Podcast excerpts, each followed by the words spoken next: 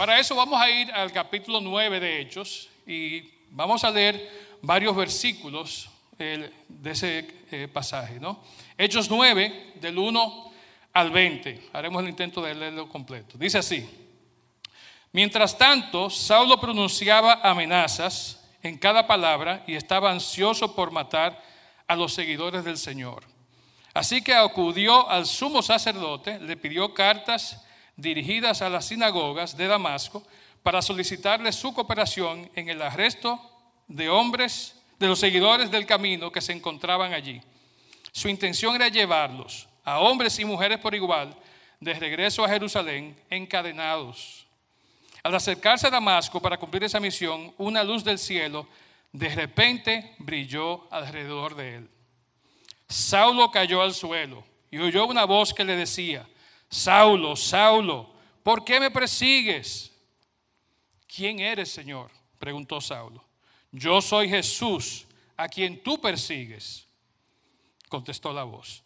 Ahora levántate, entra en la ciudad y se te dirá lo que debes hacer.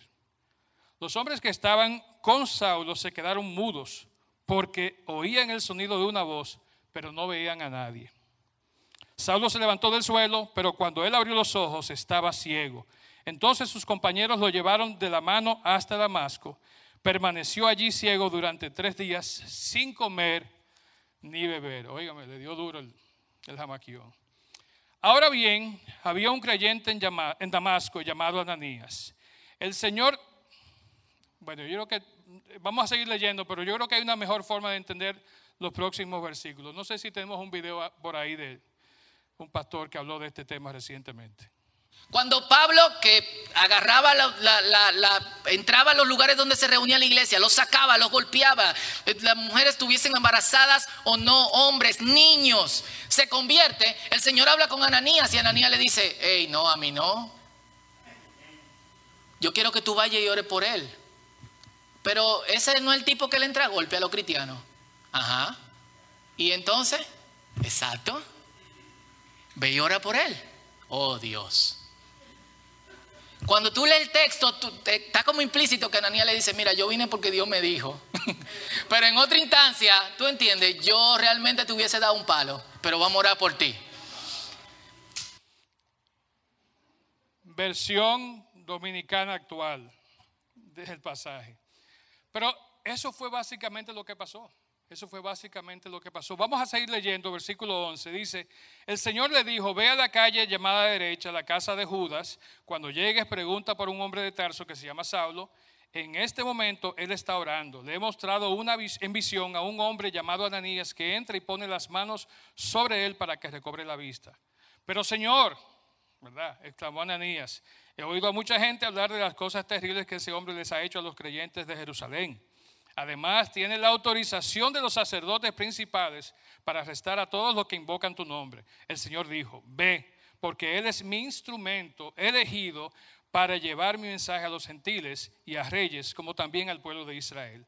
Y le voy a mostrar cuánto debe sufrir por mi nombre. Así que Ananías escuchó la voz de Dios, obedeció y dice, fue y encontró a Saulo. Puso sus manos sobre él y dijo, hermano Saulo, el Señor Jesús, quien te apareció en el camino, me ha enviado para que recobres la vista y seas lleno del Espíritu Santo. Al instante, algo como escamas cayó de los ojos de Saulo y recobró la vista. Luego se levantó y fue bautizado. Después comió algo y recuperó las fuerzas. Saulo se quedó unos días más con los creyentes en Damasco y enseguida comenzó a predicar acerca de Jesús en las sinagogas, diciendo, Él es verdaderamente el Hijo de Dios. Interesantísima historia. Yo sé que la mayoría de los que están aquí ya la, conocían y ustedes que nos ven en sus casas. Pero realmente es una historia que merece la pena que la contemos una y otra vez porque vemos la transformación que ocurrió. Ahora, ¿de dónde venía Saulo? ¿De dónde venía Saulo que hizo todo lo que estaba haciendo aquí en este pasaje de Hechos 9? No sé cuántos de ustedes, me imagino que la mayoría, les gusta ver televisión, les gusta ver series, películas, y están familiarizados con un concepto que se llama flashback, ¿verdad que sí? Estamos viendo una película y de repente dan un jalón hacia el pasado. Hay gente que eso lo vuelve loca, ¿verdad? Y hay gente que se desubica. Yo conozco a alguien muy cercano a mí, no voy a decir su nombre, que cuando estamos viendo una película y dan un flashback, dice, pero ¿y qué pasó? Pero él estaba muerto ahorita, ¿y cómo es que él está vivo? Y con otra ropa. Digo, no te preocupes, mi amor, yo te explico ahora.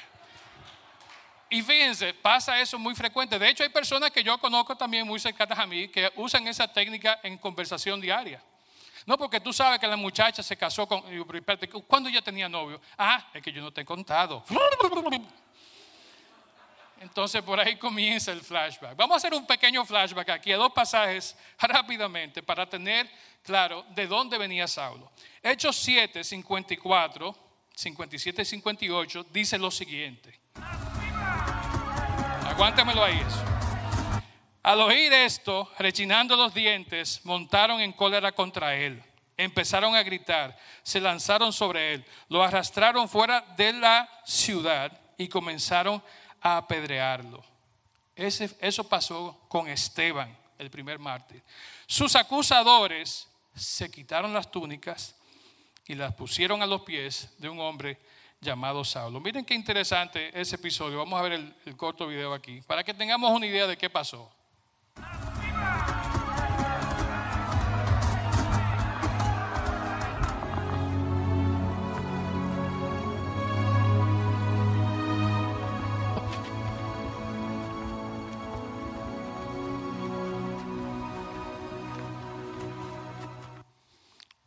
Nos paramos ahí para que no se oyera el cuando, cuando cayó Esteban.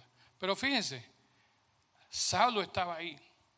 Saulo estaba presente cuando apedrearon, cuando arrestaron y apedrearon a Esteban. Ese era Saulo, claro. Muy pasivo, muy calladito, pero estaba presente. Hechos 8, 1 al 3 nos da otra versión, otro pasaje de Saulo, que pasó casi inmediatamente. Dice, Saulo fue uno de los testigos y estuvo totalmente de acuerdo con el asesinato de Esteban. Ese día comenzó una gran ola de persecución que se extendió por toda la iglesia de Jerusalén. Aparentemente, esa fue la llama que encendió el fuego. Y Saulo iba por todas partes con la intención de acabar con la iglesia. Iba de casa en casa y sacaba a rastras a tanto a hombres como a mujeres y los metía en la cárcel. Ese era Saulo.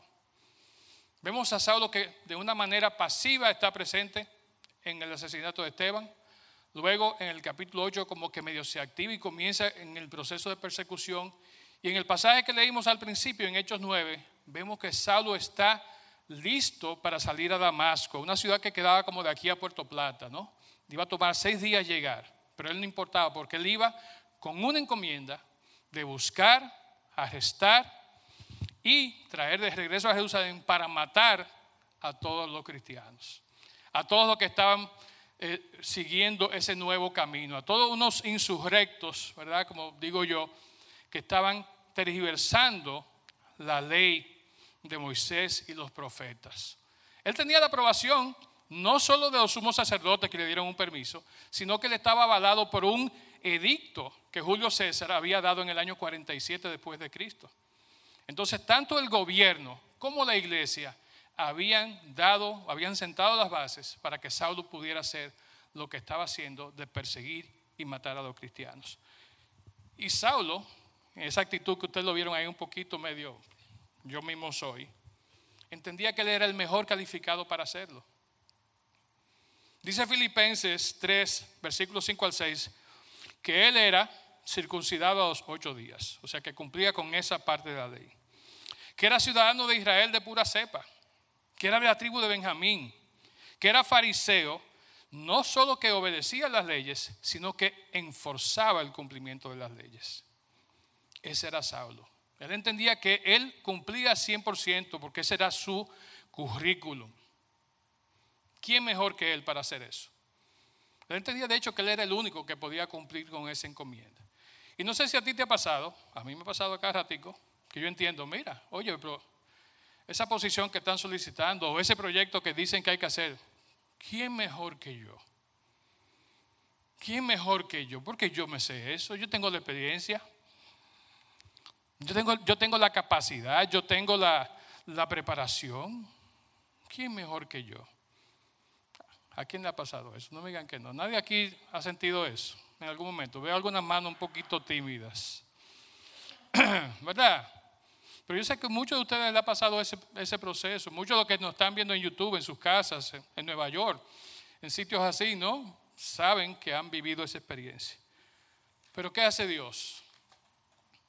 ¿Qué hizo con Saulo? Lo derribó al suelo. Lo tumbó. Le quitó ese engreimiento que él tenía. ¿Verdad? Tiene muchas veces Dios que derribarnos que quitarnos de esa posición altanera en que estamos. Porque entendemos que tenemos un proyecto, ¿verdad? El proyecto de Saulo era perseguir a los cristianos, era su proyecto religioso. Y nosotros por igual muchas veces tenemos proyectos religiosos que entendemos que son no solamente avalados por Dios, ¿verdad? Sino que son bendecidos por Él.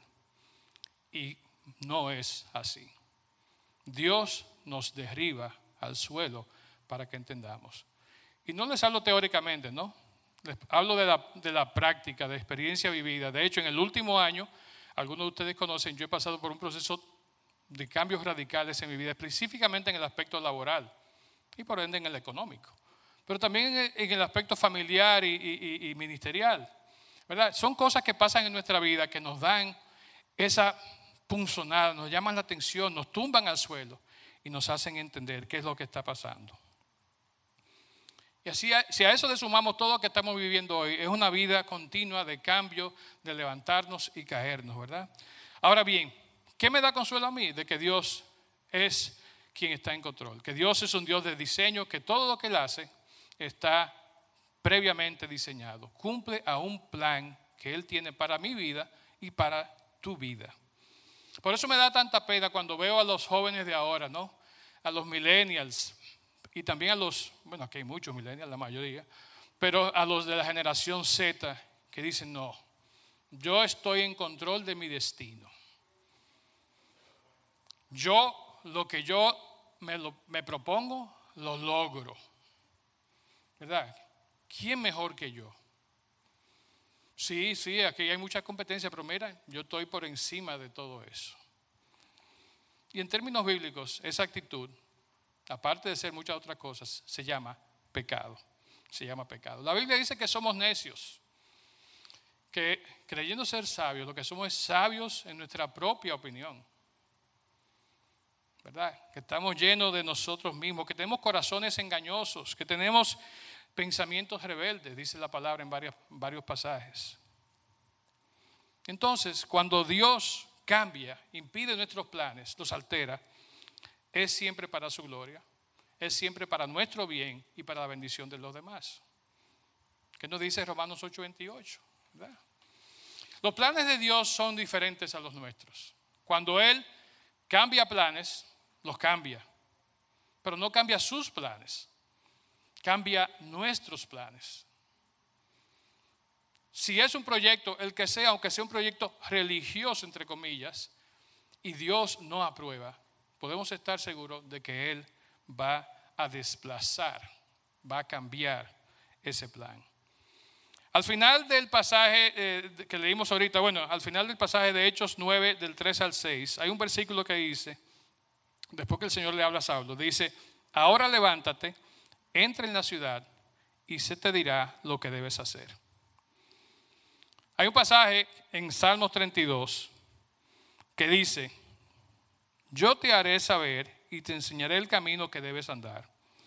Te aconsejaré con mis ojos puestos en ti. No seas como el caballo o como el mulo que no tiene entendimiento.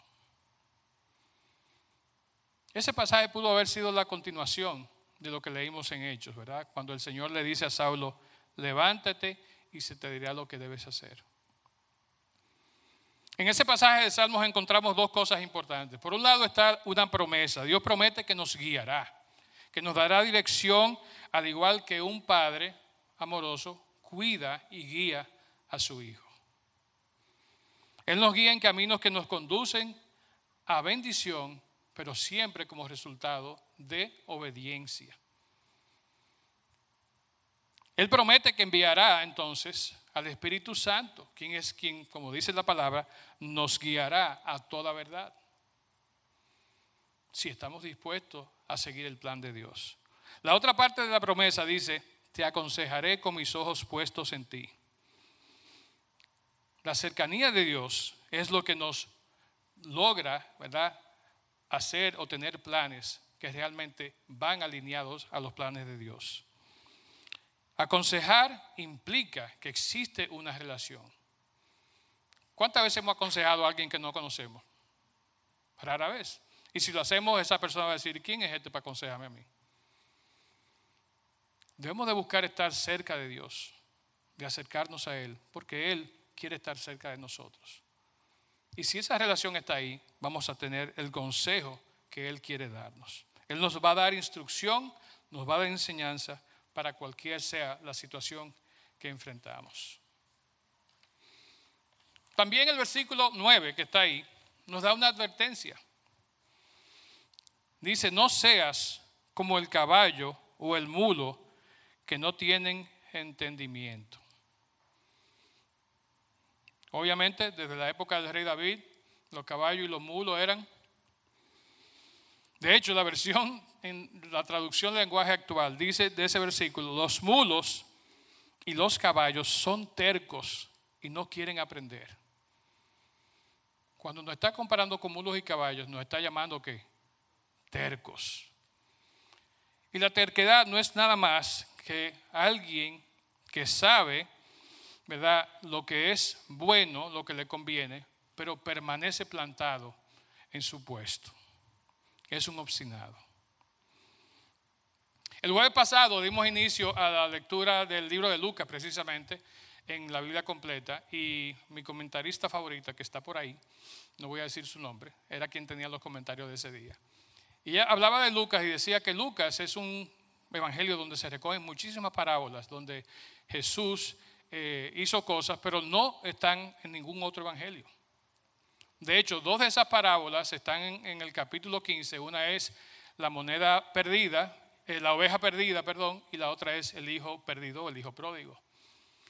El pastor Tim Keller, eh, que muchos conocemos, habla de esas dos parábolas en un mensaje titulado El tesoro perdido, la búsqueda de Dios.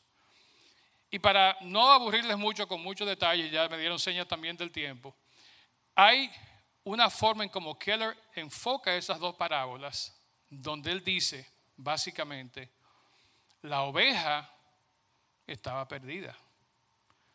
¿Pero por qué estaba perdida? La oveja estaba perdida, no porque se quedó afuera cuando las demás entraron, sino porque esa brincó la barda, se fue, porque cuando venían de regreso al redil, vio unos pastos verdes y dijo, yo quiero ir para allá. El pastor nos lleva a estos patos que están medio marroncitos, pero yo quiero aquellos que se ven verdes allá de aquel lado, en aquel campo. La oveja era una oveja rebelde. La oveja sabía que le tocaba estar en el redil, pero era una oveja terca, obstinada. No en balde no compara la palabra nosotros tantas veces con ovejas. Por el otro lado está el hijo pródigo, el hijo menor. Le dice al padre, dame mi dinero de la herencia, que yo quiero vivir mi vida. Era millennial él, yo creo y dice que se fue lejos del Padre y gastó hasta el último centavo. No quería estar cerca del papá. No quería estar bajo la orden, ¿verdad?, de su casa. Era rebelde, era terco. Y Keller nos compara a nosotros cuando tenemos un plan y si nos mete algo en la cabeza, con esa oveja perdida, que quiere irse lejos a buscar pastos más verdes, que quiere irse, como el hijo pródigo, a disfrutar y a vivir la vida, porque bajo el mando de su casa, donde está, no lo puede hacer. Y concluye Keller con este comentario. Dice, tal vez tú seas como la oveja que va a explorar porque prefiere otras cosas en lugar de las de Dios. O como el hijo menor que prefiere huir lo más lejos posible de la presencia del Padre para así derrochar todo lo que Él te ha dado. Igualmente, eso es pecado. Como hemos visto, hay mil formas de nosotros ser como Pablo por un lado, religiosos, creyendo que estamos haciendo lo bueno, solamente para experimentar que Dios nos tumbe al suelo y tengamos que reconocer que estábamos haciendo algo errado. Igual la oveja, igual el hijo perdido, que al final tuvo que regresar a la casa. Gracias a Dios recibió el perdón del Padre. Para terminar, quiero hacerte esta pregunta, o varias preguntas. ¿Cuáles creencias y doctrinas y prácticas te están impidiendo acercarte a Dios y que Él se acerque a ti para tener una relación íntima con Él? ¿Cuáles creencias, cuáles doctrinas te están impidiendo que tú hagas la voluntad de Dios? Pensemos en eso. ¿Qué cosas yo hago? ¿Qué cosas yo practico? ¿Qué cosas yo creo? Porque me las dijo fulano de tal o sutano que impiden que yo realmente esté cerca de Dios. ¿Tienes planes como los de Pablo que van en dirección opuesta a los de Dios? ¿Eres como los fariseos que está plantado en sus creencias, en sus rutinas religiosas y en sus dogmas? Génesis 3:15 nos cuenta de cómo la serpiente fue donde Eva y le dijo, Dios sabe, en cuanto coman del fruto, se les abrirán los ojos y serán como Dios, con conocimiento del bien y del mal. Lamentablemente esa creencia no terminó con la muerte de Adán y Eva, sino que cada uno de nosotros la hemos recibido, la hemos creído. Hacemos las cosas atento a nosotros, desafiando muchas veces el plan y la voluntad de Dios para nuestras vidas. A veces no tiene que ser nada radical, no es que estamos persiguiendo creyentes ni, haciendo ninguna cosa en contra de lo que dice la palabra, pero simplemente estamos haciendo cosas que nos apartan, que no nos permiten acercarnos a Dios y que Él se acerque a nosotros. Vamos a pedirle a Dios que nos ilumine, ¿verdad? Yo lo digo de manera particular por mí. Vamos a ser como Saulo, postrados, mirando la luz de Dios, diciéndole, Señor, ¿qué quieres que yo haga? ¿Qué quieres que yo haga? Pidámosle a Dios que nos perdone, ¿verdad? Porque hemos hecho nuestros propios planes. Muchos estamos haciendo planes aquí de cambios radicales en nuestras vidas. Y hago la pregunta, ¿sabemos si ese es el plan de Dios? Muchos tenemos planes que incluyen cosas de la iglesia. Y decimos, claro, tiene que ser el plan de Dios porque es en la iglesia, es con los hermanos, es al servicio de Él. Pero ese es el plan de Dios o es nuestra religiosidad jugando un papel. Dios no quiere que seamos religiosos. Él quiere que tengamos una relación con Él que se caracterice por el amor y no por el deber. Vamos a ponernos en pie, por favor. Y vamos a presentar este tiempo delante de Dios pidiendo que Él nos hable, que Él nos aclare, que Él nos muestre cuál es su voluntad para nuestras vidas. Que nos haga entender que no porque nos paramos aquí a predicar o a cantar o a tocar un instrumento, eso no quiere decir que necesariamente estamos cumpliendo el plan de Dios para nuestras vidas. Muchas veces creemos que sí y nos convertimos en religiosos y se convierte en una rutina vacía, sin sentido. Debemos de pedirle a Dios que nos hable que nos aclare, que nos muestre qué Él quiere en cada una de nuestras vidas. Oremos. Señor, gracias te damos por tu palabra en esta mañana. Gracias, Señor, por mostrarnos que aún Pablo, Señor, cuando era Saulo, hacía cosas que él pensaba estaban sirviéndote a ti, Señor, estaba haciendo algo totalmente contrario. Pedimos, Señor, que tú nos hables a nuestro corazón, a nuestra mente y nos muestre, Señor, qué tú quieres que hagamos. Que no tengamos que caer de rodillas en el suelo para preguntarte esto, sino que lo hagamos, Señor, de manera voluntaria, espontánea, porque lo sentimos así, Señor, y no porque tú nos estás obligando. Te pedimos, Señor, que nos ilumine, Señor, para que podamos buscar esa relación contigo. De caminar, Señor, junto a ti. De que podamos estar cerca de ti. Y así tú estás, estarás, Señor, cerca de nosotros. Bendícenos, Padre, en esta mañana, Señor, en este día completo. Presentamos este, este mensaje y cada cosa que hacemos, Señor, en ofrenda a ti. Toca nuestros corazones. Lo pedimos en el nombre de Jesús. Amén.